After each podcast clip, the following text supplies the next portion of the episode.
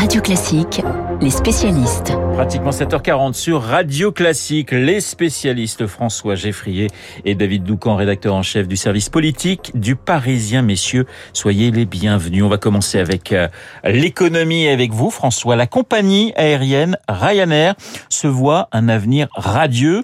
Ses prévisions sont même assez spectaculaires. Oui, alors vous allez me dire attention aux effets de manche avec Ryanair. Les prix sont ultra agressifs, la communication l'est tout autant. Et je ne rappellerai pas ici les réflexions sur la possibilité de voyager debout, euh, de faire payer l'accès aux toilettes ou de taxer les personnes en surpoids. Au-delà du, du cirque, la petite Ryanair, vous savez, qui vous impose d'aller prendre un avion à l'aéroport de Beauvais au lieu d'Orly-Roissy pour payer moins cher, c'est aujourd'hui la première compagnie européenne devant Lufthansa et évidemment devant toutes les autres, Air France KLM, EasyJet, etc. Et ce qui s'est passé hier est majeur, c'est structurant dans le monde de l'aérien. La compagnie irlandaise nous dit ceci, en 2025-2026, finalement, nous serons à 225 millions de passagers par an au lieu de 200 millions comme on le pensait.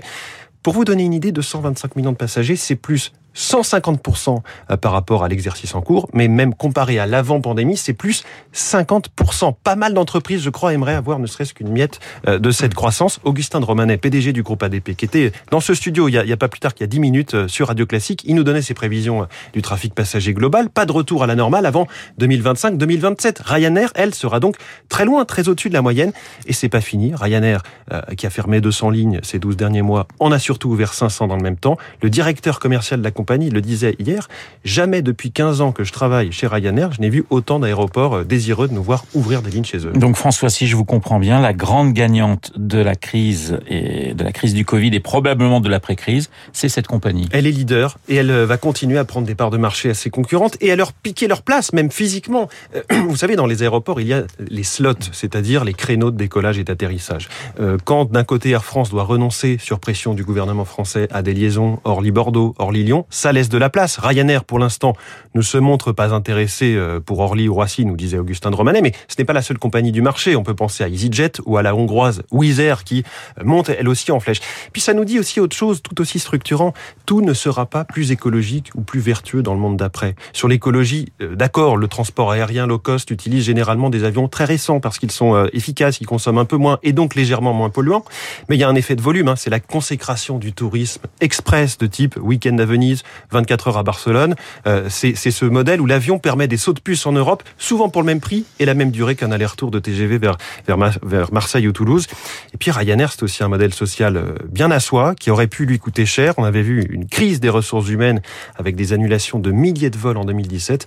Mais voilà, ce matin, on est bien obligé de constater qu'au moment où Air France s'interroge, Ryanair enchaîne les décollages. Merci François, le monsieur éco de Radio Classique, François Geffrier. On va regagner la terre ferme avec euh, David Doucan. David, vous revenez ce matin sur euh, deux bains de foule d'Emmanuel Macron qui se sont transformés en annonce présidentielle. Oui, retour sur le plancher des vaches. Vendredi dernier, euh, dans les Alpes de Haute-Provence et avant-hier, dans l'Eure-et-Loire. Alors dans l'Eure-et-Loire, le président est euh, interpellé par une femme sur la question du pass sanitaire. Il lui répond qu'il faudra desserrer les contraintes dans les départements où le virus euh, circulera moins. Dans les Alpes de Haute-Provence, la semaine dernière, il déambule euh, entre les stands d'une foire agricole et à la question d'une Française sur la réforme des retraites, il répond qu'il faudra la faire, cette réforme, mais pas tout de suite. Vous vous souvenez peut-être, il a dit quand on tombera les masques, ça veut mmh. dire vraiment quand le Covid sera derrière nous. Dans les deux cas, nous sommes face à des sujets majeurs qui intéressent tous les Français. Le président donne des indications décisive qu'il aurait pu plus classiquement euh, rendre publique dans une interview, une conférence de presse, un discours avec pupitre. Non, il préfère vraiment cette communication en prise directe. Et son gouvernement et ses équipes sont même surpris finalement par euh, ces annonces au pied levé. Oui, parfois, oui, c'est vrai, parfois. Et euh, je dirais, si j'osais, si j'osais, je dirais que le, président a inventé l'arbitrage au cul des vaches, vraiment spontané. Osons. voilà, c'est comme disait un, grand confrère. Sur les retraites, par exemple, tout le gouvernement, les journalistes, tout le monde euh, s'interrogeait euh, puisque des fuites dans la presse avaient laissé entendre que le chef de l'État avait, euh, contre toute attente, l'intention de faire au moins les régimes spéciaux avant la fin du quinquennat. Le faux suspense était insoutenable. Personne ne parvenait à obtenir une réponse claire de sa part. Personne, personne, sauf la dame des Alpes de Haute-Provence. Et pourquoi David? Mais d'abord, Emmanuel Macron aime donner le sentiment qu'au fond, euh, les seuls qui peuvent exiger de lui des réponses, euh, ce sont les Français, euh, ni les élus, ni les journalistes. Ensuite, les oppositions lui reprochent toutes, c'est un point commun entre toutes les oppositions, d'être déconnectées. Alors là, il se montre au milieu et au service euh, des gens, il va continuer. Les déplacements euh, vont se multiplier. À chaque occasion de se lancer dans un bain de foule, il le fera. Alors l'inconvénient de ces annonces au pied levé, c'est qu'elles peuvent parfois donner le sentiment d'être brouillonnes ou de ne pas revêtir le caractère officiel, ce qui peut, euh, pendant quelques heures, laisser planer un doute. L'avantage, c'est qu'Emmanuel Macron apparaît proche des gens.